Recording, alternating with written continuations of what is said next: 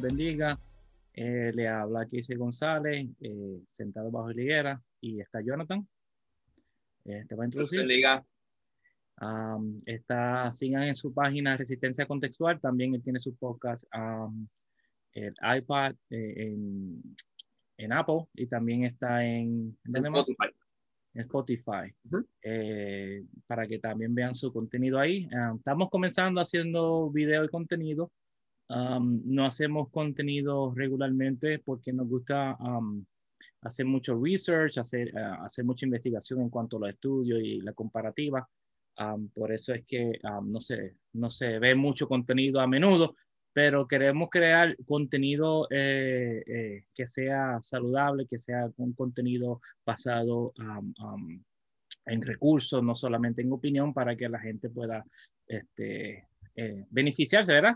Y, y, también que pueda hacer este, sus su investigaciones aparte y no, no, pretendemos saberlo todo, nosotros solamente estamos recopilando la información y, y traerla por medio de este medio pero esperamos que sea de beneficio para todos los que puedan ver este video. Eh, esa es nuestra intención. Amén. ¿Quiere añadir algo, Jonathan? Eh, no, nada. Este, por eso prácticamente es que nos tardamos tanto en, en, en, hacer contenido. Yo sé que para la gente que me está siguiendo, yo empecé en mi página sacando cosas regularmente, pero pues me ha tomado el fin del año escolar eh, y otras cosas entre medio, vacaciones, este, y pues que esto toma tiempo, que, que verdad, este, cuando nos exponemos al público, pues queremos que lo que estamos diciendo tenga base y fundamento, no tan solo decir por decir o hablar por hablar. So, Amén. Pues, prácticamente. Eh, estamos bien intrigados porque llevamos mucho tiempo dándole este, al estudio pero prácticamente es basado en el libro de los hebreos, la carta a los hebreos o la exhortación a los hebreos. pero nos vamos a enfocar en todo el libro, eh, lo estamos haciendo por parte, pero hay que entender que cada sección que vamos a leer o que vamos a estudiar eh, tiene su subtema. Y pues, eh, como todo tipo de estudio, una cosa te lleva a la otra y pues es bueno, es bueno como que explicar todo lo, todo lo que está dentro de, ese contexto, lo que el autor está tratando de decir para poder identificar y, entender qué era lo que el autor le estaba enseñando o tratando de aconsejar a esa audiencia que estaba presente.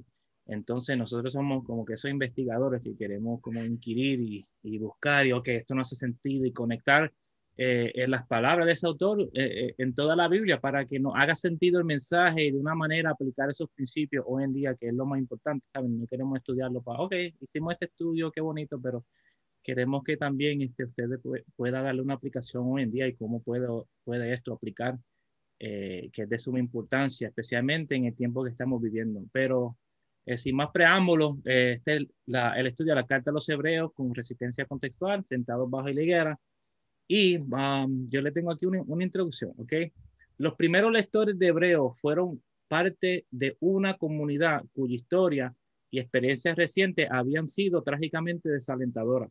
Después del cautiverio de Israel en Babilonia, se revirtieron las esperanzas para el regreso de la manifestación visible de Dios. Sin embargo, las profecías de Geo y Zacarías con respecto al regreso de la chequina de Dios, de su espíritu, su gloria morando en un templo reconstruido no se habían realizado, siguieron cinco siglos de su frustración. En la generación anterior a la época de Yeshua, las revueltas y otros derramamientos de sangre se llevaron la vida de más de 100.000 judíos. En el 31 before Christ o antes de la era común, como quieran um, decirle, un terremoto había matado a otros 30.000. La hambruna severa y la pestilencia también pasaron factura. Herodes, llamado el Grande, desangró la tierra sin piedad con impuestos implacables, una plaga que continuó mucho después de su muerte. Rara vez se escuchaban mensajes de esperanza. La desesperación estaba en todas partes. La persona promedio sintió la desolación de los tiempos y anhelaba alivio, algo para animar su espíritu. Es importante entender un poquito del contexto histórico, porque a veces, ¿verdad, Jonathan? Queremos leer la Biblia fuera de o, lejos, ¿verdad? Como que aparte, separada a lo que sucedió históricamente. Entonces, como cuando la leemos no tenemos eso en la mente, entonces, ah, esto es lo que significa, sin entender que hay circunstancias, ya eran personas comunes como nosotros y estaban pasando por necesidades como nosotros y como un mensaje ah, se puede decir, de aliento, podía cambiar el pensamiento que a lo mejor, eh, que, eh, del, sentir de ellos que oh, estamos perdidos, estamos derrotados, estamos en, opresión. ¿Quién ahora nos puede salvar? ¿Quién puede cambiar lo que está sucediendo en nuestro tiempo a, un reinado de paz, de, de justicia, de bondad? No, y, bien, y bien hablábamos en, en, la primera parte, la cual era la introducción, de que la mayoría de los académicos están de acuerdo. Hay, una, hay, hay parte de los académicos que, que, piensan que no, pero la mayoría de los académicos sí están de acuerdo en que la carta se escribe eh, o después o muy cercano a la destrucción del templo. Y, y, cuando miramos el templo, el templo es el centro político y es el centro espiritual del pueblo de Israel. So, al, al, al el templo destruirse, es, es, eh, lógico que el pueblo de Israel, eh, los hebreos, como bien tiene el, el nombre de la carta, eh, sientan este, este sentimiento de desesperanza y, de, y que de las cosas, o sea, que no hay un mediador, ya perdimos nuestra conexión con Dios, ya no hay esperanza. Y, y vamos a ver que la carta de Hebreos eh, como bien decíamos en la pasada eh, introducción, es una carta en la cual se insta y se exhorta a no retroceder, a no retroceder al mensaje que ha traído el Hijo y a no retroceder en nuestra fe, a tener esperanza, que a pesar de que pase lo que pase, ocurra lo que ocurra, eh, Dios tiene cuidado de nosotros y nos ha proveído a su Hijo para acercarnos a Él. Muy importante, bien dicho. Entonces seguimos. Eh, y como dije, como, hemos dicho, es, importante tener ese contexto, eh, eh, en ese trasfondo en mente cuando, cuando estamos leyendo especialmente la carta a los hebreos. sigo leyendo en el párrafo, dice, en esta situación deprimente, el escritor de los hebreos instó a sus lectores a mirar al Mesías, y aquí es que el, Yeshua vino a tomar ese papel importante, principal en la carta, de manera muy diferente a la forma habitual como libertador venidero. La expectativa judía más prominente asociada con el Mesías era la exaltación del trono davídico. Esto iría acompañado de una edad de oro, de paz y alegría. Ningún rabino anticipó la magnitud de su gloria como se capsula aquí en la oración inicial de Hebreo 1 um, y del versículo 1 al 4. Los puntos de vista judíos comúnmente sostenidos del Mesías requerían una revisión radical no es un mero, un mero monarca, ni siquiera un super David, sino un ser de naturaleza impresionante. Dios se había identificado con el hombre al convertirse en un hombre. Y yo sé que a lo mejor eso, esta parte aquí va a chocar con, con mucho, pero yo quiero que um, tengan un poquito de paciencia y escuchen todo lo que tenemos porque eh, eh, no va a culminar con este video. Vamos a tener todo, todo otros videos. Jonathan va a hablar mucho de esto y, no se me asuste, porque tenemos la información. Eh, en él, sigo leyendo, en él y a través de él, Dios había hablado de manera más concluyente y completa. Nada que decir por, porque el Hijo es el resplandor de la gloria de Dios y la representación exacta de su ser. Y vamos a abarcar mucho en cuanto a esto. Pero, como dice aquí, los judíos estaban a la expectativa de un, liberador, pero tenían una expectativa diferente a como el Mesías vino y, y, enseñó um, lo que él quería hacer. Ellos, ellos, ellos, esperaban ese libertador que iba a, eliminar la opresión, que iba a, a, eliminar el, el, César, iba a tomar el trono de David, eh, eh, iba a traer paz, iba a, unir, iba a unir las tribus, pero llegó el Mesías y nada de eso pasó. Entonces, eh, eso es uno de, la, de, los aspectos que también para muchos fue chocante, porque muchos no aceptaron el Mesías por eso. Eh, eh, pero otros sí aceptaron su mensaje. Eh, me imagino que el, que escribió la carta de autor, obviamente sí, por eso es que está alentando a aquellos, aunque escucharon el mensaje al principio, que no se desalienten, y por eso es que lo bueno de la carta de los hebreos es que ahí, ahí, empieza él a conectar todo lo que el Mesías es a través del Antiguo Testamento, ¿verdad? a través de la Torah, a través de los Salmos, y está haciendo esas conexiones para que está, que está leyendo ver la carta, que la está recibiendo, entienda y haga esas conexiones y diga, sí, eh, eh, no se desaliente, eh, no deje de creer en el Mesías y, tenga la esperanza de que no se acaba con lo que estamos experimentando hoy, sino que tenemos la esperanza de vida eterna si, si creemos y, y, nos afirmamos a esa fe, esa fidelidad a Él. Seguimos. Hebreo 1.3 revela que después, que eh, después de que el Mesías había proporcionado purificación para los pecados, se sentó a, la diestra, a la diestra mano de la majestad, perdón, ahí hay un typo, en lo alto. Sobre el mismo tema, el versículo 8 continúa, tu trono, oh Dios, durará por los siglos de los siglos. Hebreo va más allá, sin embargo, y nos confronta con una persona cósmica que debe ser ah, mayor que incluso nuestra concepción más imaginativa de Él. Él es la representación exacta de Dios. No solo ha venido a nosotros en nuestra necesidad, sino que también está activamente sosteniendo todas las cosas por su poderosa palabra. El universo es nada menos que obra del Mesías, según el, autor de Hebreo. Los versículos de apertura preparan al lector entender la sustancia del resto de la exhortación. ¿Por qué esta introducción? Porque no, no, no enseña al, papel o al rol que el Mesías está ejerciendo hoy, ahora mismo. Los primeros cuatro versículos del texto consisten en una sola oración periódica elaboradamente construida que encapsula muchos de los temas claves que se desarrollan en los siguientes capítulos. Aquí se afirma la naturaleza decisiva de la acción salvífica escatológica de Dios en y a través de el Mesías.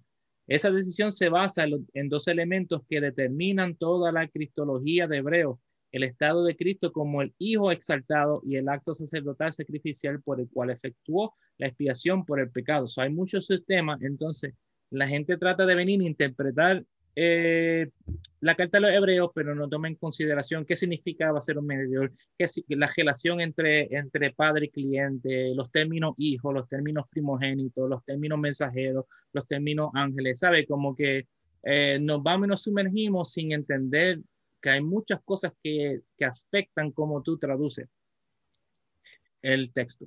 Entonces, yo quiero comenzar porque aunque Jonathan va a hablar de, otro aspecto en cuanto a los primeros capítulos de, de, Hebreo, pero uno que a mí que resaltó fue el uso de la cosmología en Hebreo 1.4. Y no solo en Hebreo 1 al 4, sino a través de, toda la carta. No está explícitamente, pero implícitamente eh, eh, se, está, se está diciendo. Eh, voy a traer otro ejemplo de, de algunos otros textos bíblicos pero es importante entender el uso de la cosmología, especialmente cuando leemos las escrituras, porque ellos tenían un pensamiento diferente a como nosotros expresamos y vemos las cosas hoy en día. Eh, la cosmología es una cuestión de momento para la humanidad, no es irrevelante para la lectura de, de Hebreo. Y la contribución de Hebreos a las reflexiones de la humanidad sobre la cosmología es vital. Prestar atención a la forma en que el argumento y la estructura de Hebreo arroja luz sobre su cosmología teológica frente a la científica proporciona solo una perspectiva limitada sobre este tema más amplio, pero es una parte necesaria de esta reflexión. Si la creación es el acto de traer algo a la existencia, aquí entendiendo un poquito los conceptos de la cosmología, sigo leyendo, debemos preguntarnos qué constituía la existencia en el mundo antiguo. En nuestra cultura consideramos que la existencia es material, es decir, tener moléculas, ocupar espacio y entenderse a la energía, partículas subatómicas, o experimentar, por ejemplo, abstracciones como el amor, abstracciones como el amor o el tiempo, ¿ves? Son bien abstractas. Estas definiciones, sin embargo, están determinadas culturalmente. Por el contrario, en el mundo antiguo algo existía cuando tenía una función o un papel por desempeñar. Entonces, tengo esa foto ahí del cosmos como ellos lo entendían en ese tiempo, en ese tiempo, porque hoy en día sabemos está la ciencia, eh, eh, podemos experimentar el universo, podemos experimentar este, los otros planetas de una manera diferente a como ellos la experimentaban. Ellos no están pendientes a,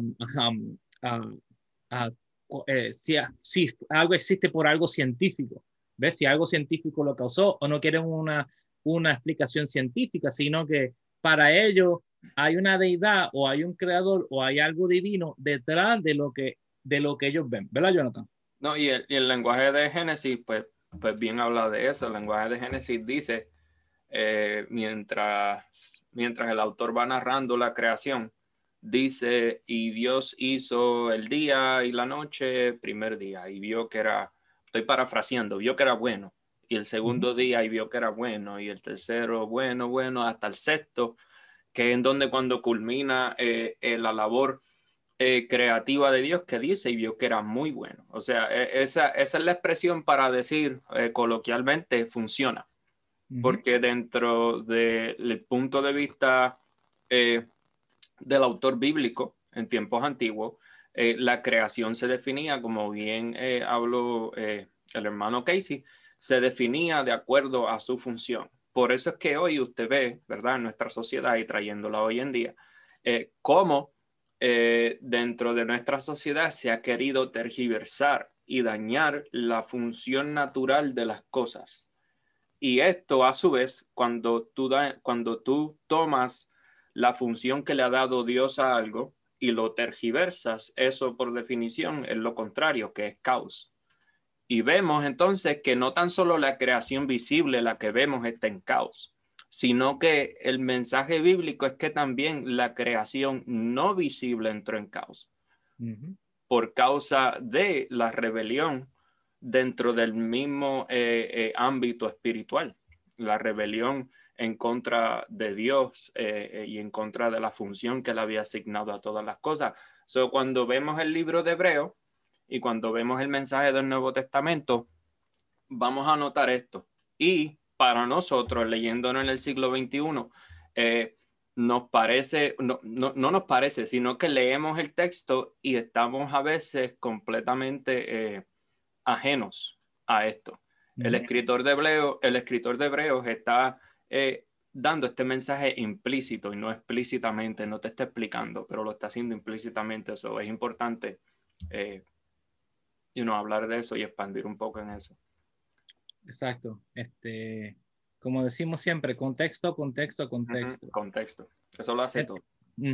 Entonces seguimos, seguimos en cuanto a, los conceptos del cosmos en el antiguo Medio Oriente. Yo sé que a lo mejor digan, ah, pero ¿qué tiene que ver con eso? Tiene que ver todo con hebreo. Pero si no entendemos estos conceptos, estas, estas terminologías, las definiciones, cuando vamos a la carta vamos a sacar muchas cosas de contexto porque el autor está está hablando, como decimos, a una audiencia que sabe, entiende, no, no está ajena, él está citando muchos pasajes de la Biblia, so ellos no son ajenos, o ignorantes a, a, lo que expresa la Biblia en cuanto, en cuanto a estas temáticas.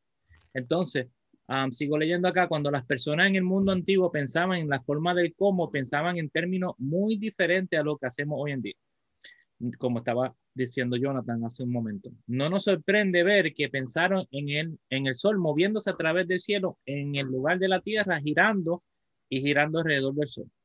Del mismo modo, el reconocimiento de que la Tierra es un globo terráqueo en lugar de una superficie plana es un desarrollo relativamente reciente, pero la geografía cósmica del mundo antiguo expresaba un sistema que implicaba mucho más que una Tierra plana y un Sol en movimiento, que es el debate de hoy en día. Ellos no están pensando en eso en ese tiempo. Como era de esperar, su geografía cósmica fue el resultado de dos influencias. Uno, la perspectiva de la observación, que voy a abarcar un poco en eso, y también dos, las creencias sobre el papel de los dioses en el cosmos, que esta es la clave de todo esto. Primero, la observación. Los que los antiguos observaron los lo llevó a concluir que el Sol y la Luna se movían aproximadamente aproximadamente en la misma esfera y de manera similar. Pensaban que el cielo era algo sólido y fuera como una tienda de campaña o como una cápsula sólida. ¿Ves? Por eso está, como, como le había enseñado esa, esa foto, ¿ves? Ellos, así era que ellos mayormente veían el cosmos, era como un, como un domo. ¿okay? Sigo acá en el segundo punto. Del mismo modo, el reconocimiento de que la Tierra es un globo terráqueo, no, perdón, ya yo leí eso ok, acá. Las estrellas estaban grabadas en el cielo y se movían en pistas a través de sus estaciones ordenadas. La precipitación se originó en aguas retenidas por el cielo y cayeron en la tierra a través de aperturas en el cielo. La tierra fue concebida como apoyada en pilares. Ve, yo, más adelante le voy a enseñar una foto de cómo los egipcios veían esto. Los cielos donde habitaba la deidad estaban por encima del cielo y el inframundo estaba debajo de la tierra. Las aguas cósmicas a menudo conectaban con el desorden precósmico, rodeaban una sola masa de tierra. No se trataba de realidades matemáticamente deducidas, sino de la realidad de cómo se le aparecían las cosas. Eh, para ello es quién creó el orden en, medio de tanto caos y por eso ellos le adjudicaban lo que sucedía a los dioses, ellos los que mantienen el orden. Eh, eh, Eh, nos, la Torah no es, la, no, es la, no es el único documento donde se habla de, de, de una creación. Eh, está, la, eh, la épica de Gilgamesh y también está, um, yo creo que los sumerios, ¿verdad? Um, que también hablan de, de, de, del mundo cómo se creó y cuando lo ponen en paralelo hay similitud en esto.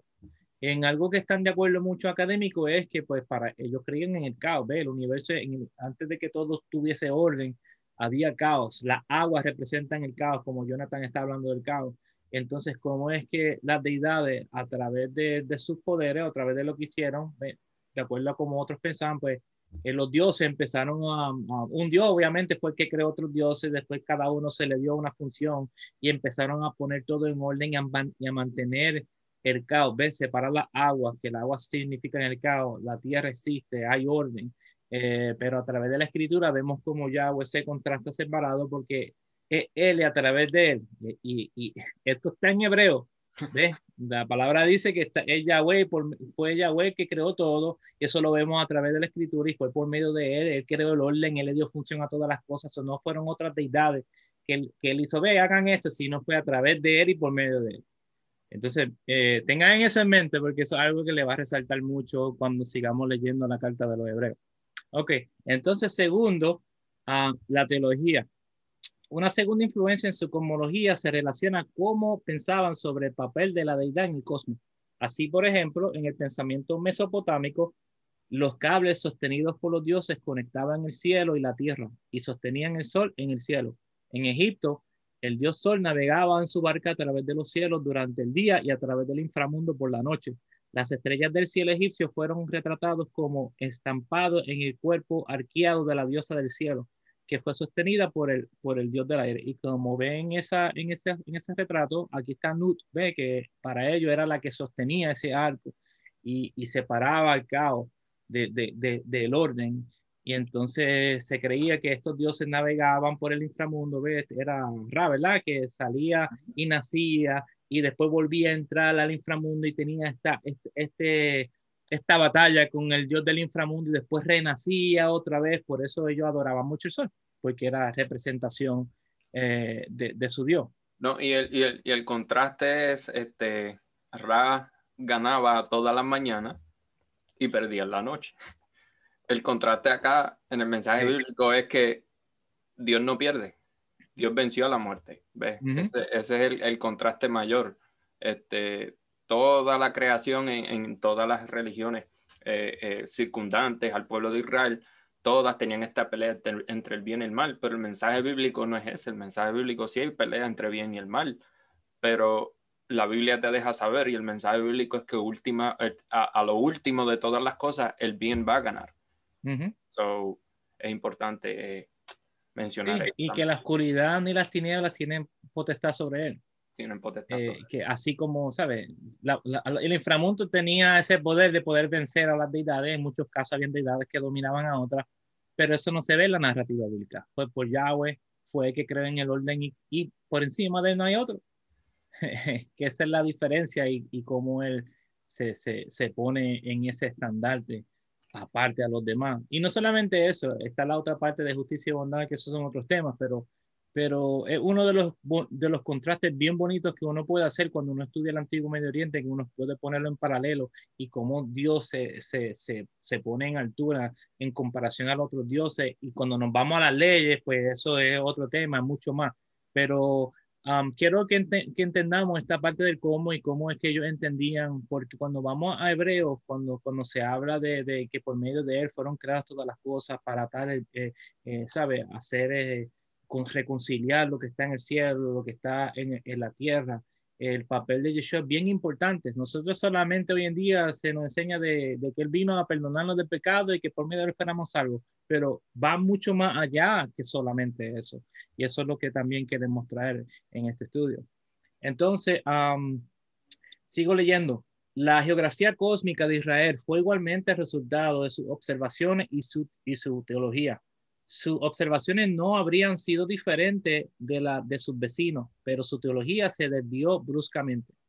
Dios no les reveló los detalles de la geografía, de la geografía cósmica del periodo post-ilustración o post-ilustración, que es matemáticamente deducida y naturalista. más bien les comunicó acerca de su papel desde el contexto de sus propias percepciones de la geografía cósmica. Donde la revelación no ofrecía revisiones, los israelitas pensaban en el mundo en términos similares a los de las culturas que los rodeaban. La terminología del Antiguo Testamento refleja esta geografía cósmica y las discusiones sobre la creación se basa en este entendimiento. Eh, Dios no va a tomar, ¿verdad? Me imagino que si yo que si yo le hubiese enseñado algo totalmente diferente a, lo que ellos hubieran experimentado, ellos se hubiesen quedado como que, ah, ¿qué tú estás hablando? Como que si, si Dios le hubiese hablado en términos a como nosotros no entendemos la cosmología, a esa gente allá, estuvieran perdidos. Estuviesen diciendo, no, esa deidad está, está loca, ¿no? ¿qué nos está diciendo? No entendemos, no hubieran entendido el mensaje, pero Dios, um, el Eterno usó eh, su cultura y como yo entendía las cosas para expresar quién él era, ¿ves? entre los demás. ¿Tiene algo que añadir, Jonathan? No. Entonces, el uso de la cosmología en, Hebreo 1 al 4. Podemos notar que se dicen muchas cosas muy prometedoras con respecto al cómo en los capítulos donde se, tema, se tematiza, especialmente cuando leemos el capítulo del, 1 al, del 1 al 4. Eh, el Hijo, a través del cual surgió y que lo sostiene, le ha proporcionado purificación y es su heredero. Esa es la mayor temática. El Salmo 101 habla no solo del fin de la creación, sino de su cambio. Eh, en griego es alegosante. Se puede comparar también con, con eh, 1 Corintios 15, 51, 52 y Salmo 1, 101, 27. ¿Ves? De esa transformación que el Eterno quiere traer, como nosotros vamos a ser transformados, un cambio. Eh, no quiere decir que vamos a ser diferentes, sino que va a haber una transformación. No, no va a cambiar nuestra esencia, pero va a cambiar eh, eh, cómo nosotros actuamos. Algunos intérpretes modernos asocian la idea de la nueva creación de Isaías 65, 17 y 66, 22 con el Salmo 102 del 26 al 27 y no hay razón para considerar esto imposible para el escritor de hebreo, a menos que debamos excluirlo deductivamente basado en una hipótesis general. El Salmo 8 habla del destino de la humanidad y de la creación y el escritor de los hebreos desarrolla esto en el, en el capítulo 2 eh, de Hebreo del versículo 5 al 9 de tal manera que los propósitos creativos de Génesis capítulo 1 al 2 se están llevando a cabo precisamente en el Hijo, ¿ok? Eh, como comienza, no sé si quiere leerle sus primeros versículos, Jonathan, eh, como comienza la carta de los hebreos. Sí, la, la, la carta dice al principio, Dios habiendo hablado hace mucho tiempo, en muchas ocasiones y de muchas maneras a los padres por los profetas, en estos últimos días nos ha hablado por su Hijo a quien constituyó heredero de todas las cosas, por medio de quien hizo también el universo o el cosmos, como bien estamos hablando. Él es el resplandor de su gloria y la expresión exacta de su naturaleza, y sostiene todas las cosas por la palabra de su poder. Después de llevar a cabo la purificación de los pecados, el Hijo se sentó a la diestra de la majestad en las alturas. So, es importante entender de que hay algo que causó o que va a causar la destrucción de todo. Y una de las cosas que, que, que algo que la misma Torah no puede, no puede arreglar es la muerte. Eh, la muerte entró por medio de la desobediencia y siempre se ha tratado de lidiar con ella. Entonces, eh, sabemos la historia de Israel y, por qué pasó. Eh, entonces, llegamos a este punto de que el hombre, hay desobediencia, no hay, un descontrol. ¿Por qué? Porque no hay un... Um, um, no hay accountability, ¿ves? no hay responsabilidad. Las personas estaban, se, justificaban sus su, malos hechos, estaban corrompidos. Entonces tenía que venir un orden. ¿ves? El mundo estaba dirigido, el mundo estaba dirigido a las personas a, caer eh, y seguir en el caos, en la opresión, eh, eh, en el pecado. Entonces viene este personaje para, para, para hacer, para transformar eso o para darle un reverse para que entonces el ser humano tuviera un modo de cómo volver a, a como el hombre fue intentado ser creado desde el principio, ¿ve? como la imagen de Dios.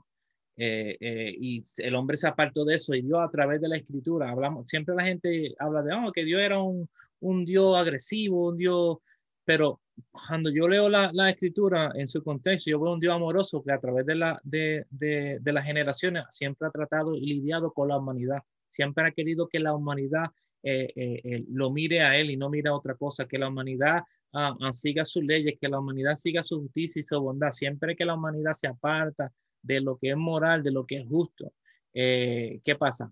se crea caos, se crean diferencias, eh, se crean problemáticas. Eso lo experimentamos, en, como estaba diciendo Jonathan. Todo el mundo quiere definir eh, principios ah, con, con, ideología y entonces quieren cambiar lo natural y, y darle una definición diferente. Eh, y, y, hay hipótesis, y hay ideología, y hay teología, y hay teoría en cuanto a todo eso, pero lo principal es qué es lo que Dios quiere que, que tú seas en este mundo. Y a través del Mesías que nosotros podemos alcanzar eh, eh, esa, esa, ¿cómo podemos decir? Esa salvación que, que, está envuelto en una lealtad a Dios. ¿Sabe? La salvación sin, sin Dios, pues es nada, ¿ves? Porque es Dios que, que a través de su Hijo nos regala ese regalo de que si morimos, tenemos una esperanza de que vamos a, ser levantados y a poder participar de un reino que va a ser diferente a todos estos reinos que se han levantado en el mundo y que han tratado de promover libertad, que han tratado de promover justicia, que han tratado de promover eh, eh, eh, bondad, pero nunca lo van a hacer. ¿Por qué? Porque si se separan de Dios o lo ponen separado, nunca lo van a lograr. ¿Ves? Siempre va a estar la justicia del hombre por delante. Entonces, Hebreo tiene que ver con esto, porque como Jonathan había dicho al principio, tiene que ver con, se, está escribiendo antes de la destrucción del templo, están los romanos eh, eh, también eh, en un punto que están oprimiendo, porque los judíos también quieren defenderse, entonces hay una problemática política ahí, entonces la carta es bien importante porque le está trayendo consuelo y ánimo a estas personas que, que se están desalentando, porque ahora hay una persecución por ellos creer en el Mesías también, por ellos proclamar que ahora Jesús es, rey y, y, no es César. Entonces hay una problemática política. Hoy mismo existe lo mismo, eh, eh, ¿verdad, Jonathan? Eh, y, queremos separar las dos cosas, pero no podemos porque todo está unido. Sí, es, imposible declarar a Yeshua como Señor y decir que el, que el César lo sigue siendo. Este, y, y y efectivamente la solución en contra del caos es, el hijo. Por eso, por eso el énfasis en el hijo, en el hijo dentro del capítulo 1, lo cual vamos a entrar más adelante en quién es el hijo y por qué es tan importante escuchar lo que el hijo habló y lo que el hijo está hablando. Seguimos. Seguimos, si no nos quedamos ahí. ok, en el capítulo 2, versículo 10 se dice que todas las cosas son para Dios subrayando de nuevo que la creación tiene un punto, una meta. La intención divina de conducir a los seres humanos a la meta para la que fueron creados parecía ser burlada por medio de la experiencia humana. Dios que crea y preserva todas las cosas es precisamente el que es capaz de actuar de tal manera que su diseño para la humanidad se logrará. O mejor, Dios actuará de tal manera que su diseño para todas las cosas que él creó se logrará. Y eso es lo que vemos con, por medio de Yeshua. Me inclino a ver este punto sostenido en el capítulo 3, versículo 4, en lugar de considerar esa línea como aparte, de hecho, perdón, la misma presencia de esa línea en el capítulo 3, 1 al 6, nos obliga a mantener el tema del cosmos en mente. ¿Y qué nos dice ese capítulo ahí? Esos versículos, voy a ir rapidito, Jonathan. Dice el versículo 4 del, del capítulo 3 porque toda casa es construida por alguno, pero el que hizo todas las cosas es Dios. Y el 3 de 1 se dice, por lo cual, hermanos santos, participantes de un llamamiento celestial, considerar a Yeshua como el apóstol y sumo sacerdote de, de nuestra confesión, el cual es el fiel al que lo constituyó como también lo fue Moisés en la casa. Entonces, pero aquel que ha sido considerado de tanta más gloria que Moisés, por cuanto mayor honra que la casa tiene el que construyó, porque toda casa es construida por alguno, pero el que hizo todas las cosas es Dios. Y Moisés en verdad fue fiel sobre toda la casa como siervo para testimonio de las cosas que serán dichas. Pero Yeshua como hijo sobre su casa, la cual casa somos nosotros si nos aferramos a la confianza y el orgullo de la esperanza. Entonces, por medio, ¿qué es lo que nos está tratando de decir la palabra? Que por medio de Yeshua, todos, todo toma, todo, todo, todo, ha, ha tomado forma y sigue tomando forma. ¿Ve? Eh, él, vino a corregir eh, lo que el hombre, um, y no solamente lo que el hombre, ¿sabe? Este, este, trajo al mundo, sino también lo que, lo que ese reino celestial, porque también hubieron, eh, no sé si quieres hablar un poquito de eso, Jonathan, en cuanto al, al concilio divino y pues, ¿sabes? Porque nos enfocamos en cuanto al hombre y el pecado, eh, pero también la Biblia nos está hablando de, de, ese otro aspecto, de ese otro lado la, la, la, Biblia tiene un, eh, específicamente en el primer siglo, porque en el periodo, el, último profeta, siendo, siendo pues, Malaquía y ese periodo de, de, de probablemente 400 años, el periodo intertestamentario, se desarrolla eh, eh, básicamente pues una teología de rebelión cósmica. Y, y, tú puedes mirar eso en el Antiguo Testamento, pero es un poquito eh, trabajoso de explicar. Este, para entender esto bien, bien, y, y, usted, y usted me puede decir, no, pero ese libro no está en la Biblia y no es parte del canon, que nosotros no leemos nada más si no fuera de las escrituras. Este, los autores del Nuevo Testamento lo leían y de hecho lo utilizaron. Usted, usted puede leer, por ejemplo, Primera de Pedro. Eh, eh, Pedro utiliza, eh, no sé si es primera o segunda, me corrigen, ¿verdad? Si, si, si me equivoco en esa, pero Pedro utiliza el libro de No, específicamente Primera de No, para hablar de esto. Y también el libro de Judas. Y habla de rebeliones, habla de una rebelión de ángeles o de seres divinos bien, bien, bien hablamos en el estudio de Al Dios Desconocido, que si usted no lo ha visto, corra a la página de YouTube y véalo. Tiene dos partes, es larguito, pero si usted se toma el tiempo, pues yo tengo, tengo esperanza y fe de que usted va a sacarle algo bueno a eso.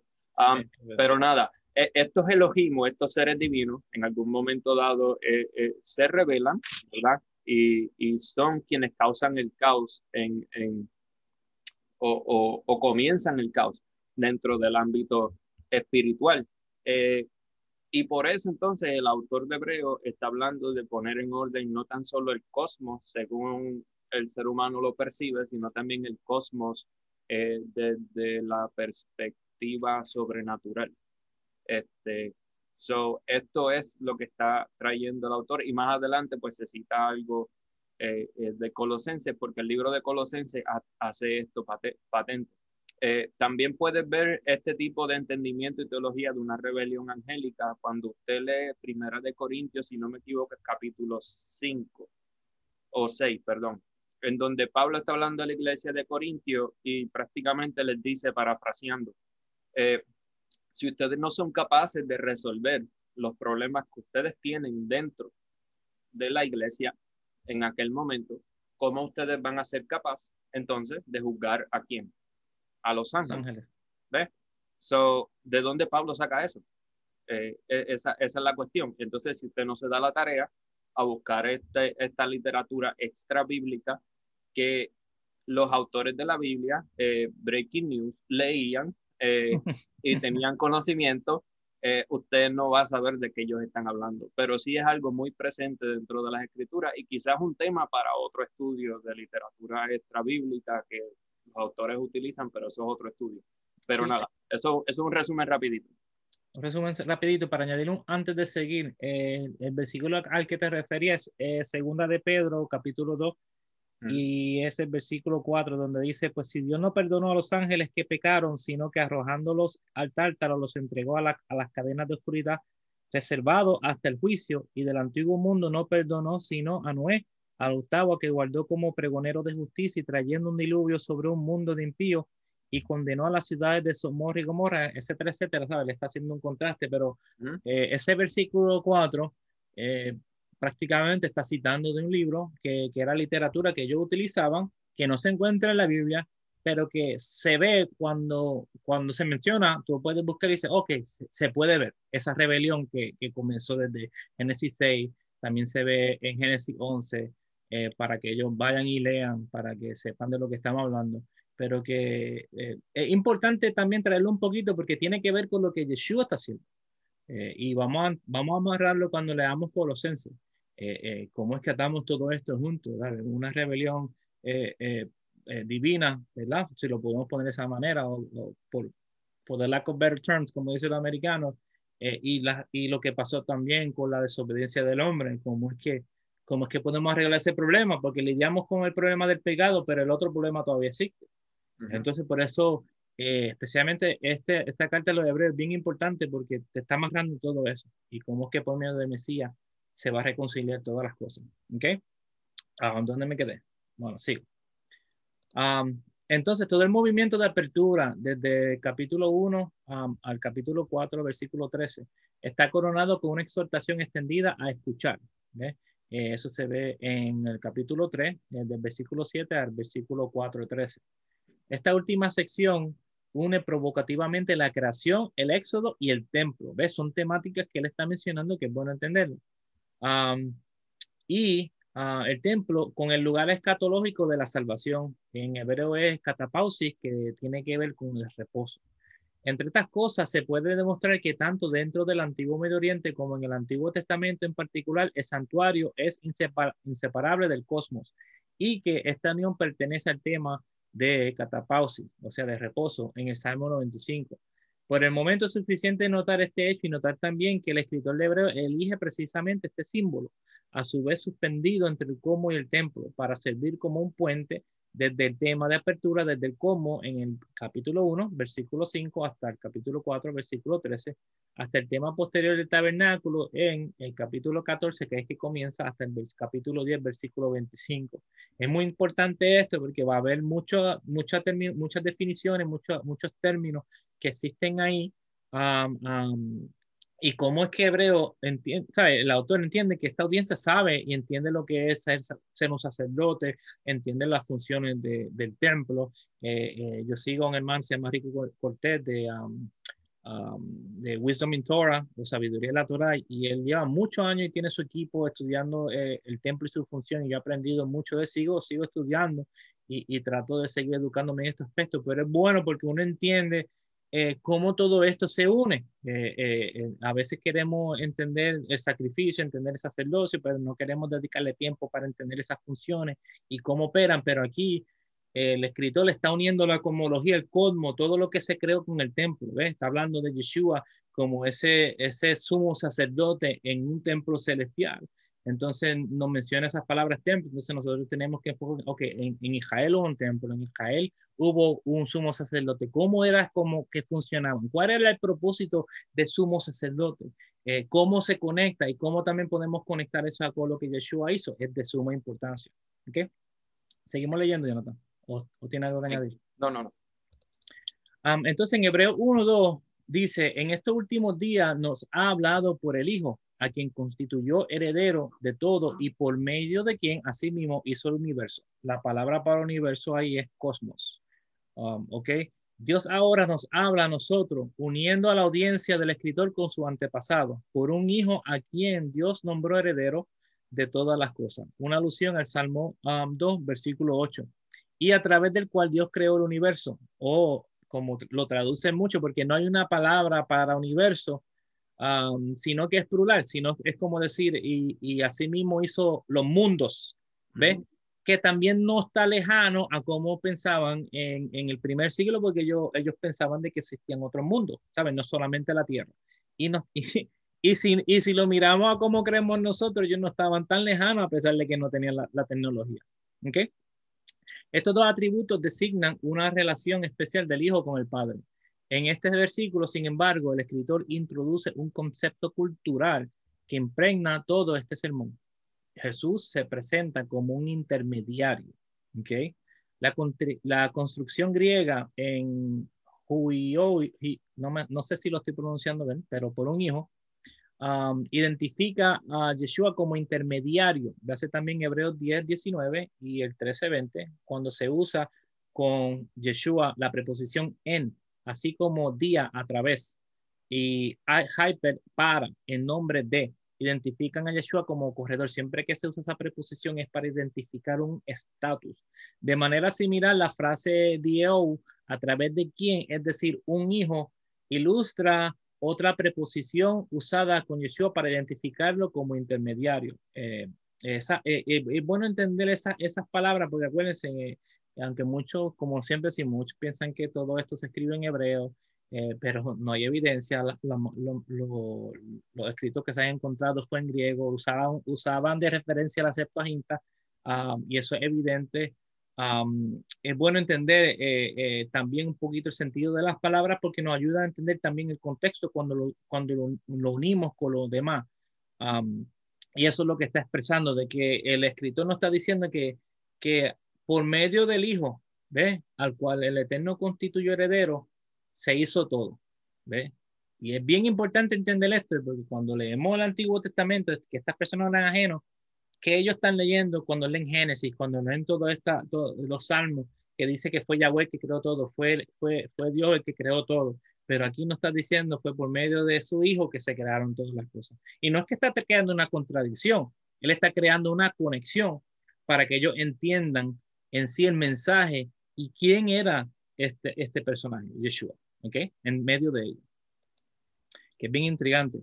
Entonces, vemos que este lenguaje de, de padre e hijo es un lenguaje que, que, también se expresa uh, en el sistema de patrocinio. Para los que no han entendido, pues, eh, para los que no entienden lo que es ese sistema, pues traes aquí unas definiciones y lo que significa sistema de patrocinio, porque el lenguaje de patrocinio también está en la carta de los hebreos, cuando Yahweh está diciendo, yo soy su padre, yo soy su hijo, y a la misma vez eh, nosotros también somos parte de él, y, esa relación eh, eh, existía en el primer siglo especialmente entre los romanos y los ciudadanos.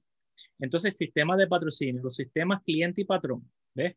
Como le llamaban, son relaciones socialmente fijas de una reciprocidad generalizada entre desigualdades sociales en las que una persona necesitaba de menor estatus, llamada cliente, tiene sus necesidades satisfechas recurriendo a sus favores a una persona de estatus superior y bien situada, llamada patrón.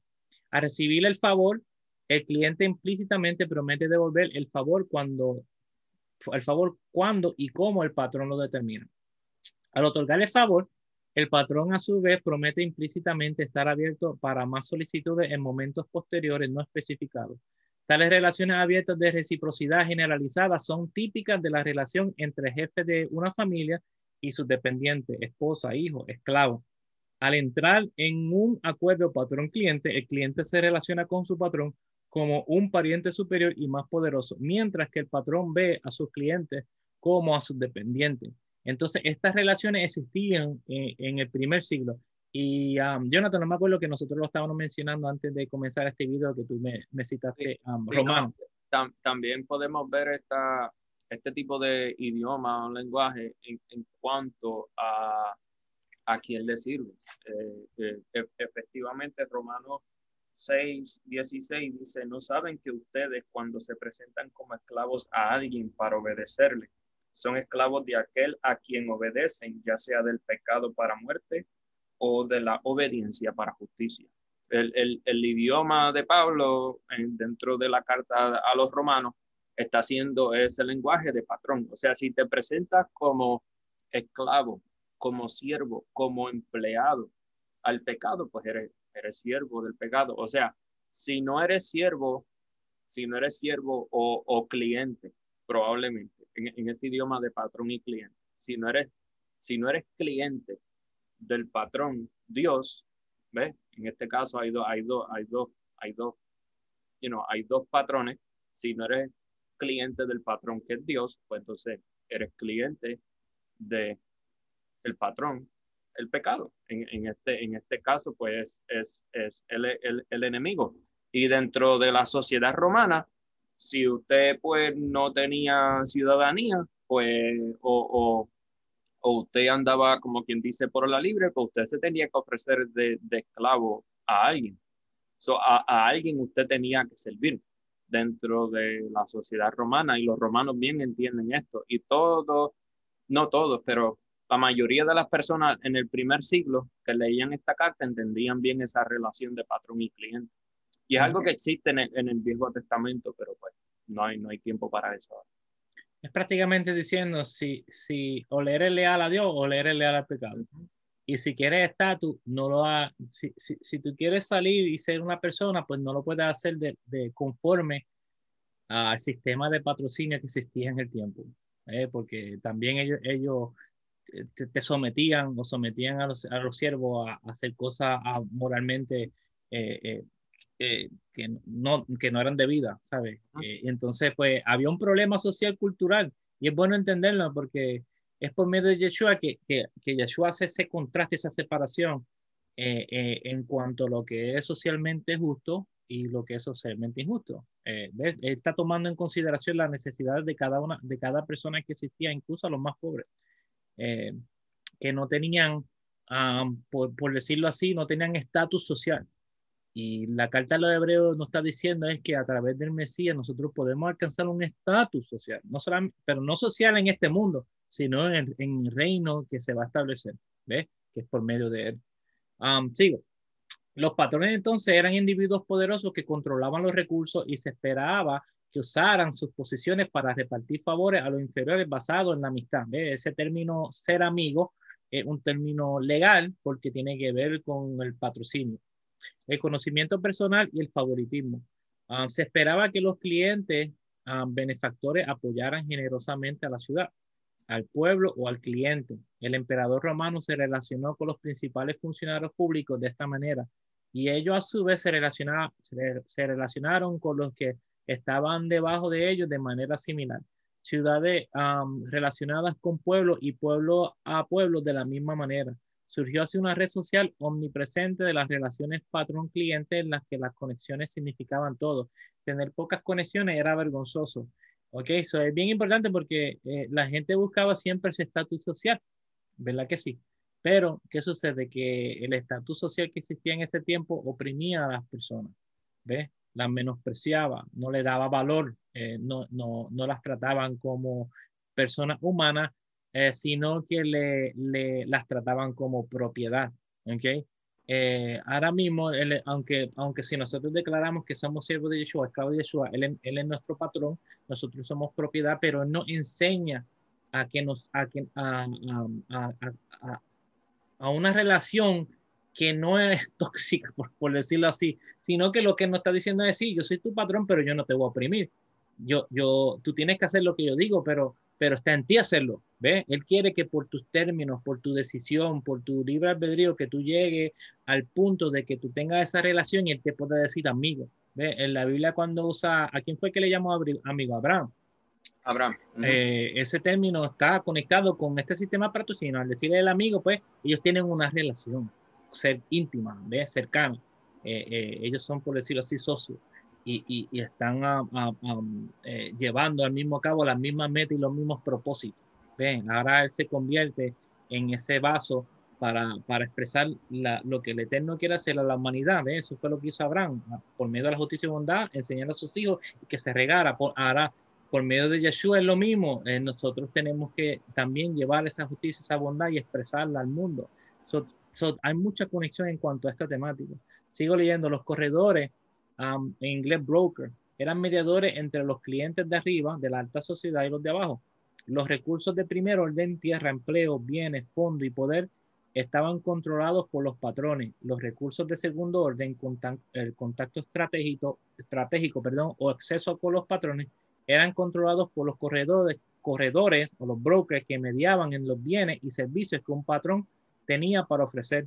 Pablo presenta a Yeshua como un intermediario usando la frase por medio de Yeshua, Romanos 1, 8, 1 Corintios 8 y 6, 2 Corintios 3, 4, algunos ejemplos. Las cartas de Paulina usan la misma frase para hacer ese punto. Eso lo podemos ver en Efesios 1.5, en Tito 3.6, Hebreo hace el mismo punto al llamar a Yeshua sacerdote. Eso lo vemos en el capítulo 5, versículo 6, y sumo sacerdote, capítulo 2, versículo 17. Y es bien importante porque la Biblia nos dice que no hay acceso al, Dios invisible. ¿Ve? Entonces tiene que haber un, un corredor o un broker entre medio que pueda atar la relación entre la máxima deidad y entre el ser humano, porque el ser humano, por más que quiera, no puede estar en el mismo nivel o el mismo estatus que la, que, la, que la deidad invisible. Entonces, por medio de Yeshua, un intermediario que puede, puede ser ese mensajero, ese broker, que puede venir, intermediar, tener relación directa con la humanidad y a la misma vez, por medio de él, nosotros tenemos relación con la máxima deidad porque es la misma línea. No sé si me están siguiendo. Jonathan. Amén. No tengo, no tengo nada. lo, explicaste bien. Lo expliqué bien, ok. No, pues, pues si quería añadirle, pero seguimos. Ah, los clientes dependían de la grandeza del patrón o del corredor para sobrevivir y estar bien en su sociedad, bien importante. A cambio debían, debían lealtad y reconocimiento público de honor. Entonces, eso, eso es bien primordial Porque como en el primer siglo, ahora esos que proclaman a Yeshua rey o a Yeshua su, su patrón, ¿ves? Eh, eh, que por medio de él nosotros podemos alcanzar salvación, un reinado nuevo, justicia y bondad. Eh, creado, eso creó una problemática y sigue creando problemática política, ¿ves? Porque ahora el mundo quiere que uno le jure lealtad a otras cosas o que uno acepte otras cosas y nosotros te decimos, no, yo hice, yo hice un negocio, yo hice un tratado con el Dios de Israel por medio de su hijo. Ahora yo tengo que, que jurar lealtad y esa lealtad no se expresa en, en privado, sino que se expresa en qué? Cómo tú públicamente muestras el honor o muestras quién tú representas. Eh, no lo puedes hacer en secreto. Entonces, eso era lo que, imagínate, si hoy, hoy, hoy yo me imagino que no era tan, tan problemático, especialmente donde vivimos, como, como en el primer siglo. En el primer siglo o te metían preso o te mataban, ¿verdad que sí? Eh, hoy en día hay algunos países que son extremistas y sí, eh, si tú no crees o, o, haces como ellos hacen, también te las ves feas. entonces, ¿Cómo es que ahora llega todo? Eh, eh, la, ponen la carta de la hebrea antes de que se destruya, tienen el problema político con Roma.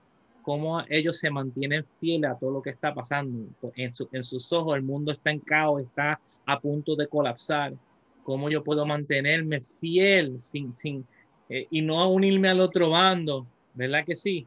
es el, esa es la clave de, de, de, Hebreo y lo que el autor está tratando de decir para que, para que ellos, no, tranquilo, hay una esperanza mayor, es por medio de Yeshua. Para ellos el templo era todo, para ellos era el templo era la conexión del cielo y la tierra. Eh, ahora el templo va a ser destruido, ellos no tienen esperanza, eh, eh, todo va a colapsar. Por eso Yeshua toma el, papel principal para decirle, no, todavía él está presente, todavía él está interviniendo. hay un papel mayor, un rol mayor que él está haciendo para que nosotros podamos estar firmes y mantener nuestra fidelidad y nuestra fe en él para mí es un mensaje bien, bien, bien, bien deep, ¿verdad que sí? No, y el, y el autor lo va a seguir desarrollando este Hebreo 11, que mucha gente cita los primeros versículos, este, para hablar de carros y casas y de carreras universitarias, pero no en la parte final. y, el, y, el, y, el, contexto del libro es que todas estas cosas van a ocurrir. Eh, la, la, vida ocurre, la gente, ¿me entiendes? Nos enfermamos, eh, eh, pasamos situaciones difíciles, en el caso de los creyentes del primer siglo, fueron oprimidos, asesinados, andaron, andaron, sin, andaron vagabundos prácticamente. Y, y, el, y el, mensaje es, al final de todas las cosas, eh, eh, eh, tu lealtad, o sea, la confianza que tú pones en Dios, Dios es fiel, ¿entiendes? Dios es fiel y al final de todas las cosas, Dios nos levantará y, y veremos la promesa y la esperanza que es, que es verle a él cara a cara. No, es, no es, son todas estas cosas eh, materiales y temporales las cuales gustamos hoy en día. Bueno, escuchen mi gente. no, yo espero que sea, sea de beneficio lo que estamos enseñando. Jonathan, eh, estamos ya casi a una hora. Ah, no sé si lo vamos a, a, culminar cuando estemos casi una hora. Me queda, yo creo que, déjame ver un slide más de patrocinio. Podemos culminar con lo de patrocinio y después continuamos la semana que viene. Claro, eh, claro, amén. Porque hay mucho material, mi gente. Este, manténgate con nosotros. Este, yo sé que mucha gente pues le, le gusta eh, pues, videos de 10, 15 minutos y a veces le dan fast forward, pero esto, esto, esto, esto es información, ¿sabes? Eh, toma tiempo recopilarla y dejamos mucha información fuera Jonathan lo sabe porque si no estamos un año entero hablando de hebreo y no culminamos. Como muchos de los, de los, de los autores y recursos que utilizamos, estuvieron años y años estudiando solamente la carta de los hebreos. So, nosotros estamos resumiendo algunos de los aspectos y resaltando muchos puntos para que usted se beneficie y también usted pueda hacer la una comparativa inteligente. Entonces, pues, este, miren, nada más no hemos cubierto ni, ni un tercio de lo que hemos traído y ya llevamos casi una hora, so, um, vamos a tratar de mantenerlo a menos de una hora para que, para que también yo sé que más o menos una hora es lo que mayormente la gente se sienta a ver un video, eh, usted pueda beneficiarse. Ya la semana que viene pues seguimos continuando con la temática para que usted pueda um, beneficiarse de la información. ¿Ok? Entonces, ¿dónde me quedé? O que me quedé acá. Entonces sigo leyendo. El patrocinio era, era voluntario, ¿ves? No era forzoso, pero idealmente de por vida. ¿Ok? Una vez tú juras lealtad, juras lealtad de por vida tener un solo patrón a quien se le debía lealtad total de, había sido el modelo, el modelo en Roma desde los primeros tiempos. Pero en la competencia más caótica por los clientes y los patrones en las provincias periféricas, poner a los patrones unos contra otros se convirtió en algo común. ¿Ves? Todos competían eh, eh, por los clientes. Nótense que según Mateo y Lucas, uno no puede ser cliente tanto de Dios como del sistema de adquisición de riqueza. Mateo 6:24, Lucas 16:13. Ok, esa, esa comparativa, porque oh, Yahshua también lo dijo, tú no le puedes servir a dos señores porque le vas a hacerle a la uno y a la otra. Tú al haberle jurar lealtad a un señor no puede ahora jurar lealtad al otro porque está infringiendo con ese contrato leal. Ah, y aunque en la mayoría de los casos era verbal, pero, pero hacer un voto en esos tiempos era debido a muerte, ¿sabes? Eh, si tú juramentabas con tu boca, pues tú estabas atado a cumplir con los requisitos. En Mateo 6:24 dice, nadie puede servir a dos señores porque aborrecerá al uno y amará al otro, o se dedicará al uno y menospreciará al otro. No pueden servir a Dios y a la riqueza. no, eso no quiere decir que no puede, no puede alcanzar ser rico, ¿ves? Pero hay un modo y una forma, ¿ves? Siempre y cuando tú te mantengas con los principios morales que la Biblia nos enseña, para que cuando tú llegas a la riqueza no sea como ellos llegaban a la riqueza, que era por medio de la opresión de sus clientes. Ellos usaban a sus clientes como le placiera, a beneficio de ellos. Ellos se lucraban y el cliente era afectado, se quedaba pobre. ¿Ves? Sus familias sufrían de, necesidad. Y mientras tanto, el patrón era el que controlaba todo y él vivía en su riqueza. ¿ves? Él vivía eh, eh, en, su casa bonita y él tenía sus cosas bonitas. Y el cliente, eh, como decimos nosotros, fastidiaba ahí y nadie me ayuda. Pero Dios no hace eso. ¿Ves? Dios es nuestro patrón, pero incluso Él nos llama a que, a que nosotros seamos algo. Él nos da posición, Él nos da ah, un estatus de honor en medio de su reinado. Nosotros ahora tenemos que aprender cuál es nuestra función en, en, en, en este papel para que nosotros podamos ejercer la labor y podamos expandir su reinado de una forma ah, organizada, de una forma este, eh, mejor, ¿verdad? Um, Lucas 16, 13 dice, ningún siervo puede servir a dos señores porque aborrecerá al uno y amar al otro, o se dedicará al uno y menospreciará al otro, no pueden servir a Dios la riqueza, ¿ves? Pero eso se aplica en todo, ¿sabes? Eh, en ese tiempo era la riqueza porque estaba ese sistema de patrocinio donde uno se lucraba en otro, no como dije, pero hoy en día, ¿cómo eso nos afecta a nosotros? ¿A quién nosotros le juramos lealtad? ¿Ves? Porque hay muchas cosas que están pasando hoy en día. Entonces, nuestra labor es cómo nosotros nos mantenemos firmes en la palabra y a la misma vez no, no ceder, ¿ves? A, a, la ideología que están sucediendo o que están eh, surgiendo hoy en día en la humanidad, especialmente donde estamos viviendo. Y, no es secreto, porque usted mira, prenda la televisor, social media, Instagram, lo que sea, y usted va a ver lo que está sucediendo socialmente. Entonces está esa, esa problemática social. Y ahora estamos nosotros, los que decimos servirle a un Dios, entre medio de esto, quiénes somos, cuál es nuestra identidad, qué lado estamos tomando nosotros. ¿Estamos tomando el lado injusto o estamos tomando el lado justo? Nos vamos, nos vamos a, a, a, quedar en este lado porque las ideologías de las personas están de acuerdo conmigo, pero su, su, su, su moralidad ah, va en contra de los principios bíblicos o, o, lo, o, lo, que ellos están diciendo va en contra de nuestros principios bíblicos, pero como me gusta cómo habla, me gusta, ah, pues como no me gusta este, pues voy con este. Y entonces como que exponemos nuestros principios y los dejamos al aire libre, no los filmamos.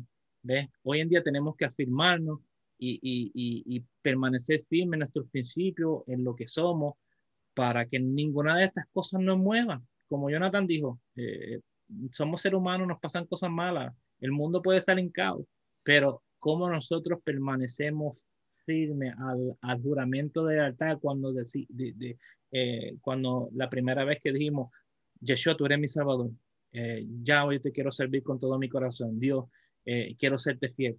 Esas son palabras que denotan relación de patrocinio. ¿Ves? Ahora tú eres su cliente, ahora tú no le puedes jurar lealtad a nadie más, a Dios. Ah, ¿cómo te, cómo te soy fiel? Abre tu Biblia, entiende sus leyes, entiende su carácter, entiende lo que es requerido de Israel y a la misma vez lo que requiere de nosotros hoy en día. Aplicar esos principios ¿ve? y vivir una vida que podamos ser ese contraste. El contraataque a la injusticia, nosotros mostramos justicia. El mundo muestra maldad, nosotros mostramos bondad.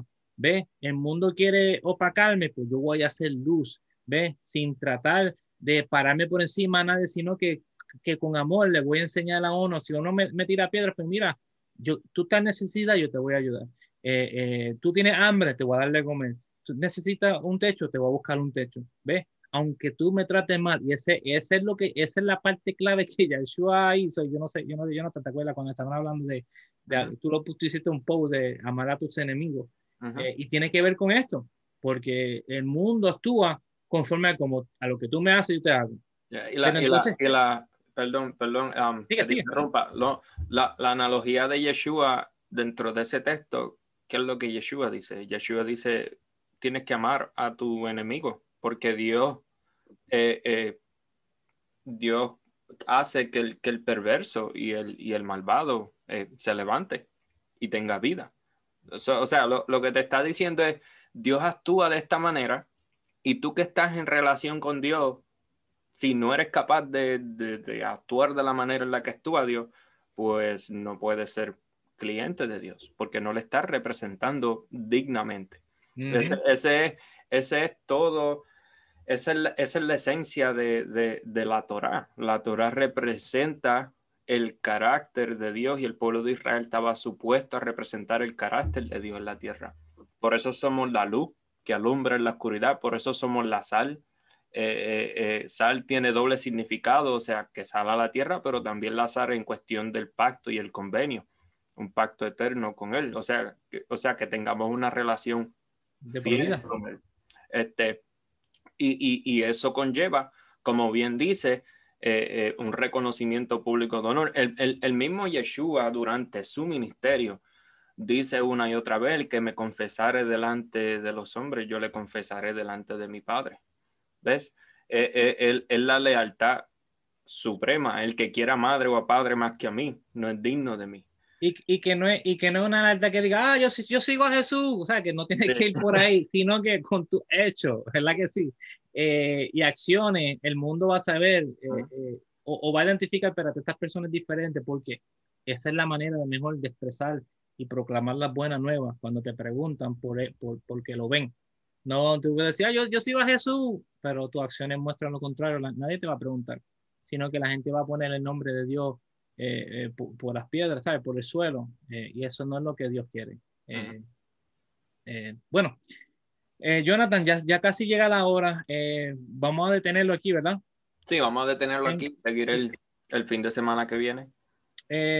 tengo un slide más de patrocinio, no sé si lo, lo, leemos rápido y terminamos porque el próximo va a ser entonces entrando al sacerdocio, a Yeshua como mediador y, esa, y ese contraste. Sí, podemos terminar porque esa es la, esa es la temática. esa es la temática. Entonces, vamos a terminar aquí con el sistema de patrocinio. Dice, mientras que los clientes se jactaban de ser amigos de sus patrones, por ejemplo, Pilato como amigo de César, solo podemos ver en Juan 19, 12. Desde entonces Pilato procuraba soltarle, pero los judíos gritaron diciendo, si suelta a este, no eres amigo de César. En cuanto a la muerte del Mesías.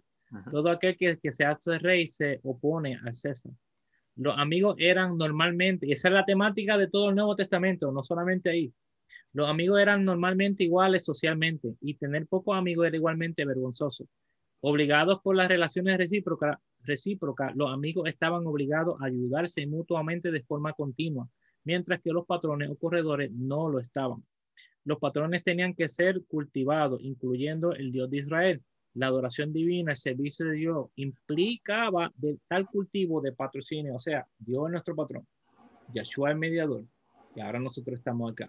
¿Cómo ahora nosotros conectamos con el Dios? A través de Yeshua. ¿Ves? Él es el puente. Y más adelante, eh, la próxima semana, vamos a, vamos a entrar más en eso, en, lo que significaba el templo, uniéndolo con, con la creación, eh, eh, es el, el, el, trabajo de sacerdote, porque tiene que ver con eso. Ahora decimos que tenemos la somos amigos de Dios, pero a través de la relación del Mesías. ¿Ves? Y, y, Él es el que nos enseña a, a, mantener esa relación.